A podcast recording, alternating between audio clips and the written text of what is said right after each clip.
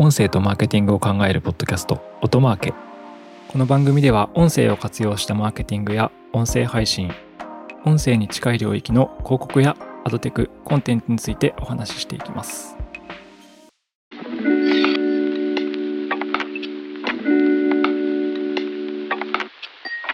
こんにちは音なるの八木大輔ですえ本日は中村千春さんとお送りしますはい、お久しぶりです。お久しぶりです。前回のあの音声事例を聞いてみよう会から2回目の登場ということで、はい、よろしくお願いします。よろしくお願いします。そして今回はもう1名ゲストの方に来ていただいてます。コピーライターでもあり、ラジオの構成作家をやられている天谷聡太さんです。よろしくお願いします。す。はい、天谷さんお話ししたかったです、僕。よろしくお願いします。天谷さんの紹介を簡単にさせていただくと、まあ、我々、音なるという音声広告の会社で、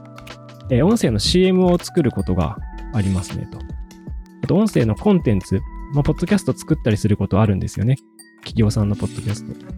その原稿を書いてもらったりしているということで、お仕事としてはコピーライター兼構成作家兼その他クリエイティブな怪しいこととかいろいろみたいな感じです。怪しいこといろいろいっぱいやってますね。もいやもう多彩すぎて、う、やりたいこと全部やってたらこんなになっちゃいました。今日はあのちょっと音声事例も実際に聞きながら、音声 CM についても触れていければと思うんですけど、ちょっと簡単にあの、天谷さんの紹介というか、普段はあの、ラジオ局で構成作家とかもやられているっていう感じですか？はい。フリーランスとして今活動されていて、他にどんな仕事されてます？ライターとかですか？そうですね。今、ライターとして、まあ、B2B 系を中心にして、そうですね。今だと、TVer がやっているメディアで、あ、そうなんですか。へえ。IT 系のメディアで書かれているイメージとか、勝手に持ってたんですけど。結構メディア業界のインサイドな記事を取材して書かせていただいたり、最近は結構地方。といろんな各地のあの SDGs の取り組みなんかも取材して書かせていただいたりしてます。あ、そうなんですか。なるほど。いや、すいません。まあ、ちょっとここまでは真面目な紹介で。いや、天谷さんはマジでね、すごいんですよ。超多彩っていうか、もう本当にクリエイターなんですよ。天谷さんとの出会いは、もう僕、10年ぐらい前ですか？2011年とか、それぐらいだった気がします。はい。昔、天谷さんの活動でいろいろやられてますよね。例えば、最近だと、あ、それこそエクストリーム出社を作られましたよね。あの、一大ブームイベントじゃない、わかんないですけど。はい、あの過激な会社への生き方を競う競技として朝家から出て会社に行くまでの道のりをどれだけ遊んで会社に行けるかっていうのを試すっていうエクストリーム出社というのをやりましたエクストリーム出社ってプロジェクト知ってます？中村さん。はい、あのー私、ZIP とかで取り上げられてたのを、なんか、ニュースで見ましたよ。テレビとかね、めちゃめちゃメディアにも出てたし、あれですよね、あの、出社する前に、江ノ島とかに行って遊んでから出社するみたいなやつですよね。はい日常の通勤時間を使って会社行くまでの間にどれだけ遊べるかっていうのをやってました僕あの、朝めちゃめちゃ弱いんで、なかなか大変なんですけど。ルールあるんですよね。出社時刻に遅れたらアウトとか、ああ、そうなんだ。お昼寝てしまったらダメとか。遅刻しちゃいけないっていうのはまあそもそも社会人としては当たり前ですけどそうですね。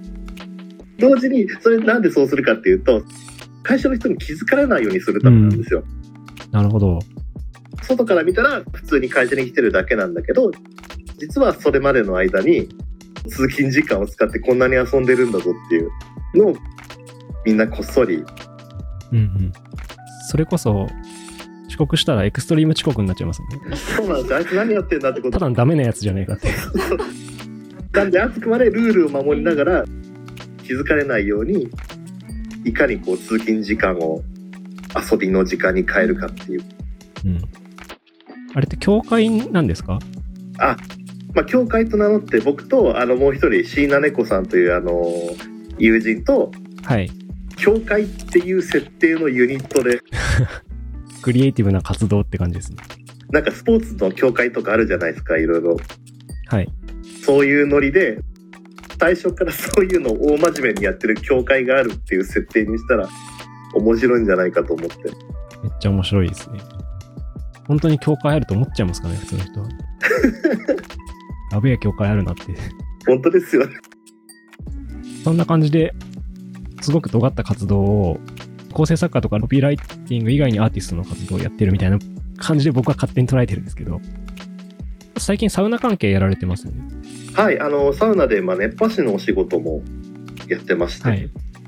鶴見のお風呂の国というスーパー銭湯がありまして、はい。そこで井上勝正さんというですね、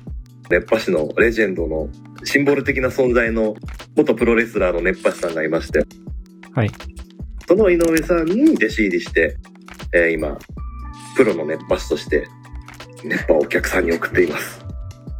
うちの会社結構サウナ好きな人たち多くて、中村さんもそうですかね。はい、そうですね。僕でもサウナリテラシーゼロなんで、あの、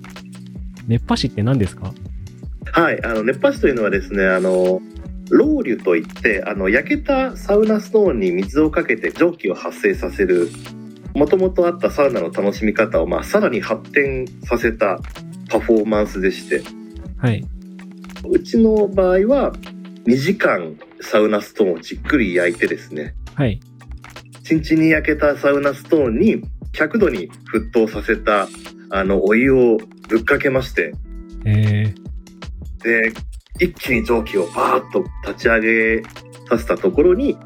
大型のバスタオルを使ってですね、それをこうバサッと勢いよく仰いで、もう熱い熱波をー、お客さんに向けてこうぶつけて、全身でサウナを楽しんですごいという。なるほど。中村さん行ったことあるんですか？汗すっごい量出ます。えー、すごいな、それ。何を求めに行くのか僕はちょっとよくわからない。整えに行くんですよ。そのもう火の玉がぶつかるような熱さなんですよね。もう、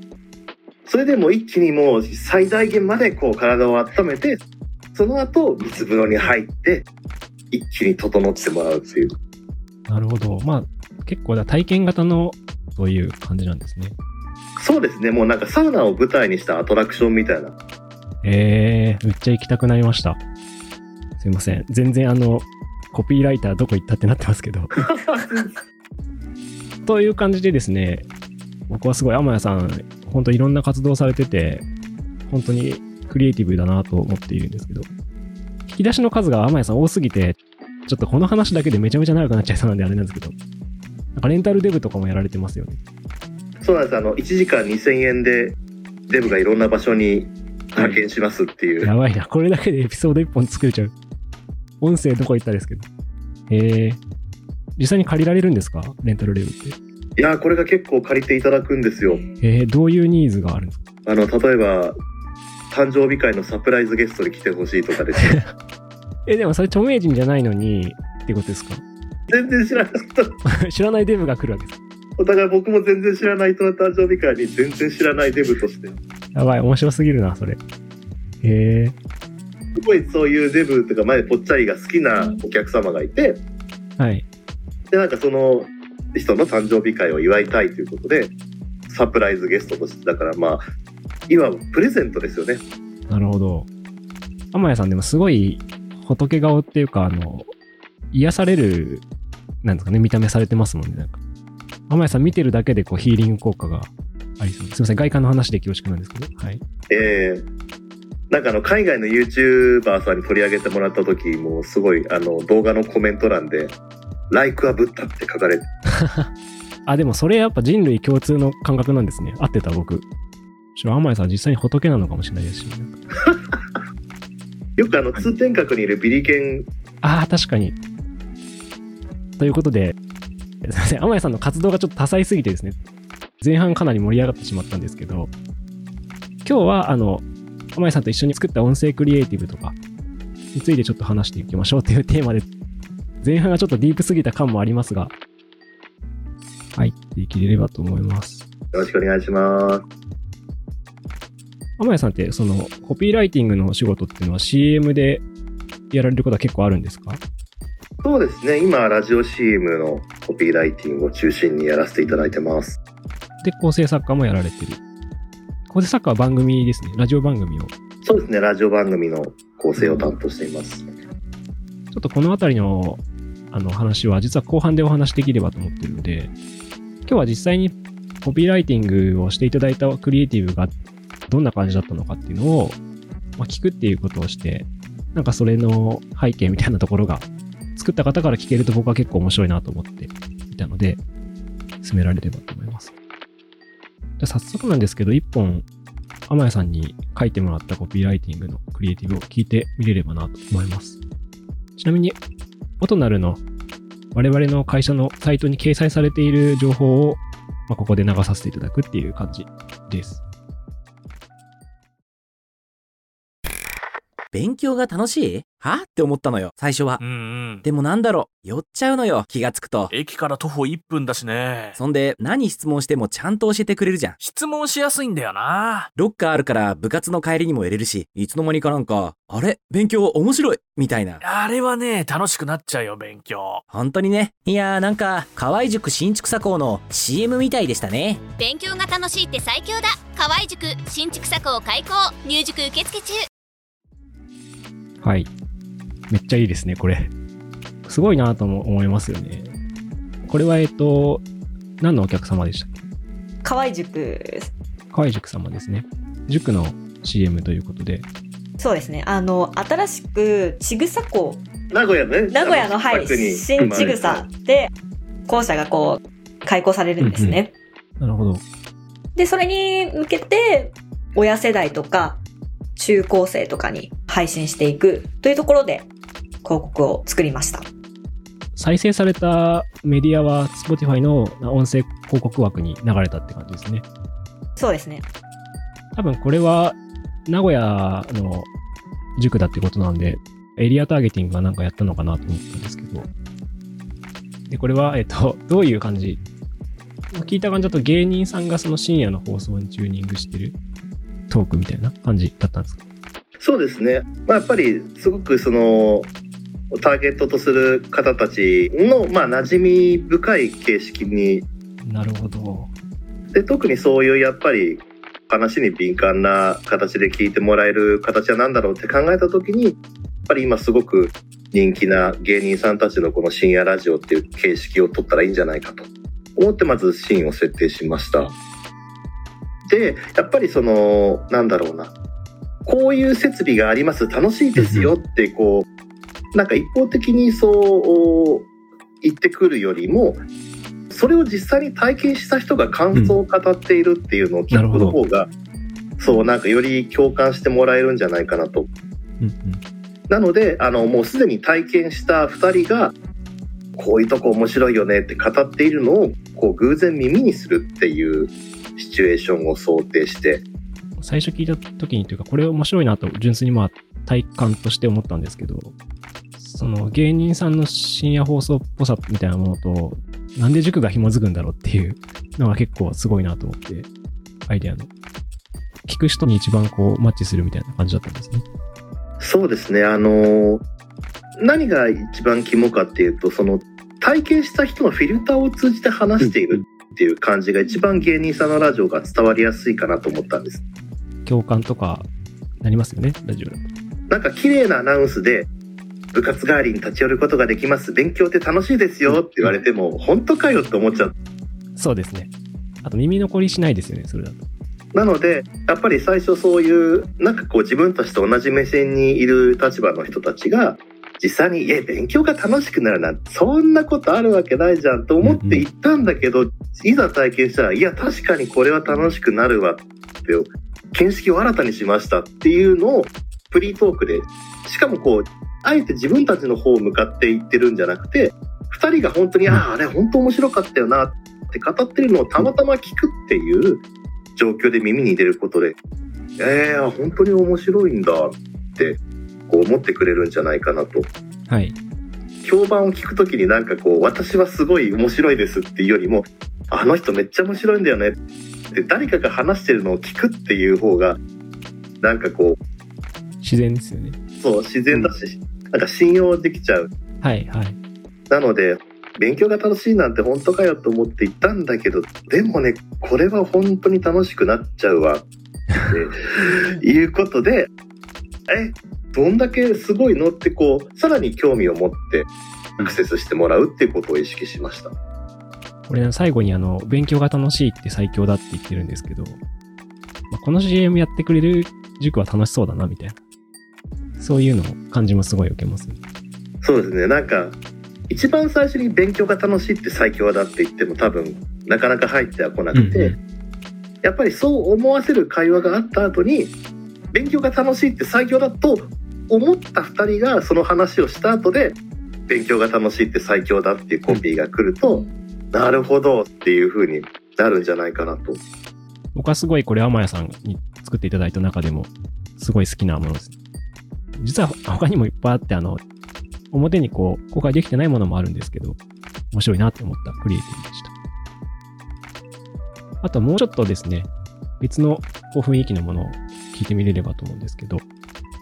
再生します。うーん、困った。どうしたの？クライアントの支払いサイトが長くて困ってるんだ。その入金を当てにしてたのに。ペイトナーに相談だ。ペイトナフリーランスのための請求書現金化サービスだよ。クライアントに代わって代金を最短60分で入金してくれるんだ。ー申し込みとか大変じゃない？全然。煩わしい書類提出も不要だからとにかく簡単だよ。助かる。もう一度名前教えて。ペイトナーで検索はい、という感じで、これはお客様はどんな広告主だったんでしょうか？ペイトナー株式会社さんで、フリーランス向けの請求前払いサービスですね。はい。まあ、ファイナンス系のサービスですよね。社名が変わったんでしたっけ？もともと、もともとヤップ、ヤップが、はい、ペイトナーに。社名が変わったと。このクリエイティブは、ペイトナーっていう商品前になる前のヤップ先払いっていう商品の CM だったという感じですね。小林さん、これはどういう感じで作っていくんでしょうか？これはですねあの僕自身の実体験をベースに組み立ててきました。フリーランスのですね。はい。まあ同じくフリーランスで仕事をしてると、やっぱりその取引先の都合で、こう、支払いが、まあ、例えばその納品物の研修のタイミングとかの都合で、急に1ヶ月先に伸びちゃうとか、はいはありますね。今月中に入れてくれると思って進めてたのに、支払いの段階になって来月末ですみたいな形になって、おっとみたいな感じになることが、まあ、個人的な体験としてあって、はい。で実際やっぱりこういう時どうしたらいいんだろうってすごく困った経験があったんですね。でそういったこの自分にとってもすごくそのあの覚えがあるフリーランスの方だったら多分本当に多分みんな一回は経験したことであるだろうそういうピンチをこういう形で解決してくれるんだあこれがあって助かったっていう感覚を自分の実体験も込めてそのスクリプトに込めたいなと思いまして、なので実際に支払いが急に伸びちゃって困っちゃってる人を出してそんなあなたにペイトナーっていうサービスがあるよって教えてもらうと。なるほど。なんで一番この CM 聞いて大事にしようと思ったのはあそういうペイトナーっていう便利なサービスがあるんだ助かったっていう感覚を一足先にちょっと体験してもらおうと思ったんですね。なるほど。これフリーランスの人だとすごい共感できるんだろうなって思いますよね。なんか会社員の人だとちょっと、あの、わかりづらいかもしれないんですけど、これ僕もフリーランス経験あるんでよくわかるっていうか、ああ、そうなんだよね、みたいな。あと、このクリエイティブは結構僕はストレートなクリエイティブかなと思って、先ほどの、あの、塾のものって割と面白さとかを結構出してたと思うんですけど、これはストレートに共感してもらいつつ、商品スペックとかをちゃんと伝えてるみたいな感じなのかなっていうふうに思いました。そうですね。こちらはもう本当にサービスの魅力、具体的にどういったこう課題を解決してくれるのかっていうことをストレートに伝えようと。先払いサービス、ファクタリングのサービスって、まだそこまでこう、まだ浸透をこれからしていく段階だと思うので、はい。まずそのサービスがどう便利なのかっていうところがまずストレートに伝わるようにしました。そうですよね。これあの多分、コモディティになってるものだったら面白いことやった方がいいとかだと思うんですよ。ビールとか、尖ったことやるべきなんですけど、多分この商品ってまだ、ちゃんと世の中的には新しいものなので、そういう時はちゃんと伝えていくクリエイティブを作るみたいな感じなんですね。なるほど。サービス自体を認知させていく必要があるものについてはもうストレートにそれが何なのかっていうことを伝わるように書いています。なるほど。僕はあの、このクリエイティブすごいいいなって思ったのは、じゃあ最後の CTA、コールトゥアクションの部分で、一番最後って、助かる、もう一度名前を教えて、ヤップ先払いで検索って言ってるんですけど、最後の助かる、もう一度名前を教えてっていうのはすごいいいなと思って、ほにゃほにゃで検索って最後終わる CM って多いですけど、その助かる、もう一度名前を教えてっていうのに、フリーランスが自ら共感してるのが現れてるなと思って、すごく印象に残るんですよね。反数してるやり方がすごいなっていうか、いいなってすごく思ってました。そう凄さにまずびっくりしてただなんかそのすごいってことだから頭に残っちゃって実際そこから先にねコールとアクションとして必要なのはその具体的にはい同じようなサービスを提供している業者さんがいくつもある中で、その中でもペイトナーさん今回このクリエイティブだとヤップ先払いさんを選んでもらう必要があったので古い社名ですね。はい。改めてその名前を印象づけるためにクッションを設けるような形でクリエイティブの中で、助かるって言ってる。もう一度名前教えてって言ってるわけですね。うんうんうんなんでシーンとしてはこれ大きく分ける2つに分かれててはい。便利な先払いサービスがあってああそういうのあってすごく助かるっていうシーンが一つその後あすごい助かるのは分かったでも実際に利用したいんだけどなんて検索すればいいのっていうアクセスの仕方を伝えるっていう2つ目のシーンが実はくっついてるんです2階建てになってるんですなるほど。いいですね。なんかこういう、一見聞くとストレートなクリエイティブに見えるんですけど、見えるというか聞ける感じるんですけど、なんかそういう結構ポイントがちゃんと作られてるなっていうのは結構聞いてると感じるので、すごいなと思って思いました。ですね30秒の中にアテンションとアクションをうんうん。盛り込みましたありがとうございます。ということでですね、ちょっとクリエイティブ2本聞いたんですけど、今回は前半戦ということで、実際に音源を聞いてコピーライティングした背景とかを話してきましたと。今回と次回で前後半ということで、今回はここまでで、後半はコピーライティングの仕事とか構成作家の仕事とか、